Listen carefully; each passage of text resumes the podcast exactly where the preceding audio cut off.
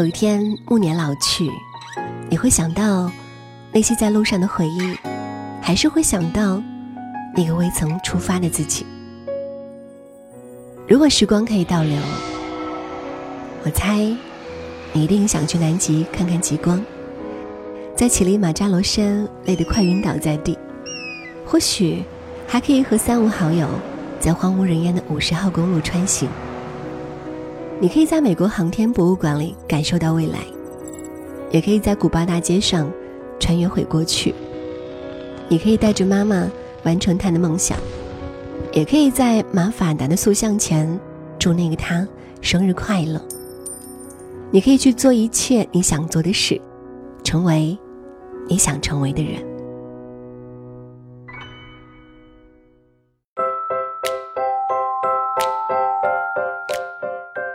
斯世界杯期间，俄罗斯政府推出了专有的球迷政策 Fan ID。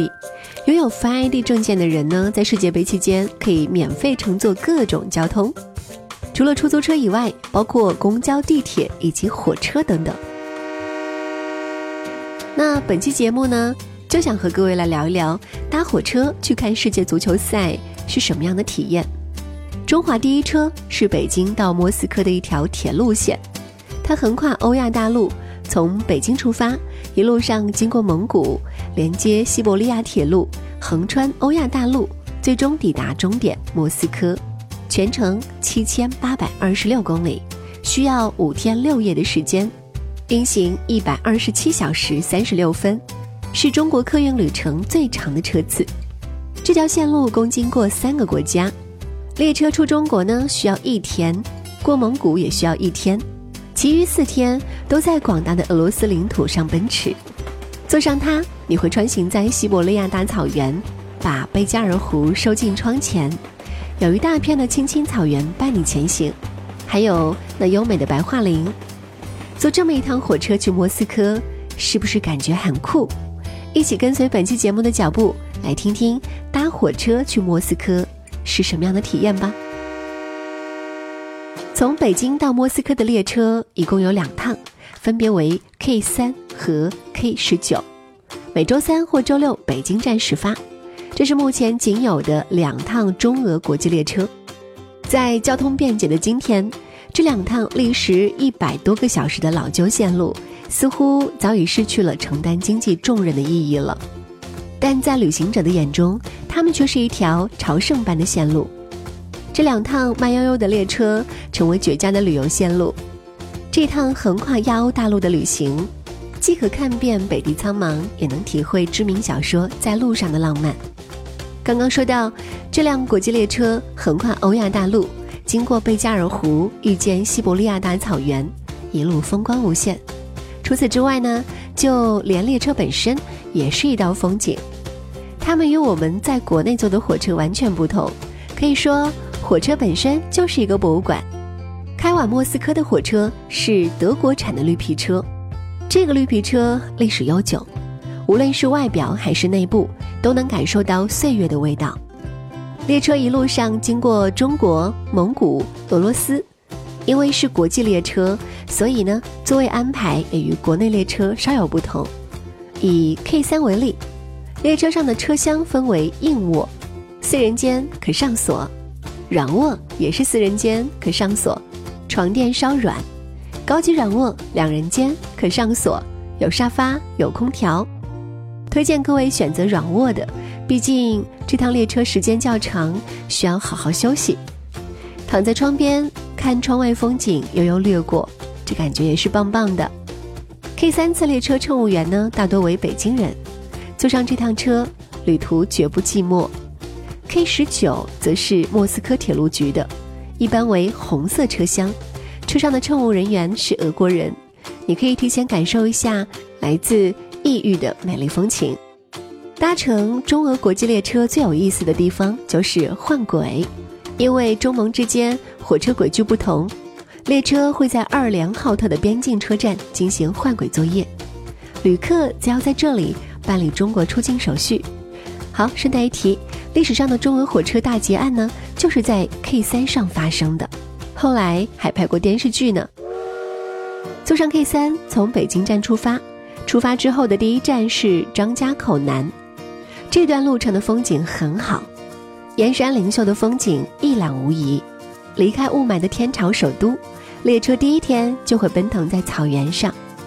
在到达朱日河之前，窗外的夕阳便早已洒满了车上。当列车到了二连浩特时，大概已经是晚上了。二连浩特这里是边境站，有边防武警守卫站台，列车会在这里进行换轨作业。如果各位有兴趣的话呢，可以亲眼目睹一下列车是怎么换底盘的。出了二连浩特，就到了蒙古国。K 三次列车在蒙古国境内运行时。一路上都是比内蒙更加原生态的大草原，铁路两旁不时出现大片的野花，各种颜色都有。从乔伊尔车站便开始走进蒙古国的北方地区，这里是蒙古国夏季最美的地方。当列车在色楞格河旁边飞驰，远处牛群和羊群隐隐从草原上出现，风吹草低见牛羊，将不再是诗中的风景。坐 K 三次国际列车，一路草原、森林、溪流、湖泊等自然景观都能尽收眼底。许多游客大部分时间都在列车尾部，几乎将上半身全部伸出车窗外，举着相机拍摄着窗外一步一景的大美风光。当 K 三次列车到达俄蒙边境小城苏赫巴托时，需办理蒙古出境手续，并进行出境检查。同时，K 三次列车在苏赫巴托站摘掉蒙古铁路餐车和硬卧车，在火车上的第三天呢，将会来到整趟行程最美的地区——贝加尔湖。这是世界上淡水储量最大的湖泊，列车将有三个小时左右的时间与这座湖并肩而行。火车外头的风景，一边是山，一边是一望无际的贝加尔湖，这样的美景。是无法用语言来形容的，一生一定要亲自来体验一次。看了一上午的翠绿湖蓝，有的时候也真的有点疲劳了。但在中午的时候，列车呢就会停靠在贝加尔湖的最南端斯柳迪扬卡，这是一座蛮有意思的小城，湖边有很多教堂可以去观赏。对于一个火车迷来说，这座车站是最棒的了。这个车站也被知名旅游杂志《孤独星球》介绍过。形容它是过分豪华的小车站。接下来的两天两夜，火车将要穿过西伯利亚。西伯利亚是寒冷的代名词。一路上呢，列车穿越了雪山、白桦林、蔚蓝的湖水、浪花、天空、飞鸟、秋天、木屋、小河、山泉，还有铁路桥等等。当 K 三车次开出了叶卡捷琳堡站之后，通过亚洲和欧洲分界碑。列车就进入俄罗斯欧洲部分，可以感觉到城市逐渐增多，最后就抵达了俄罗斯了。好啦，节目的最后呢，想建议各位，如果来这趟旅行，一定要建议带上毛巾，因为车上水压严重不足，不能洗澡，所以建议带上毛巾自己擦一擦吧。OK，又到节目的尾声，感谢大家的收听，我们下期见。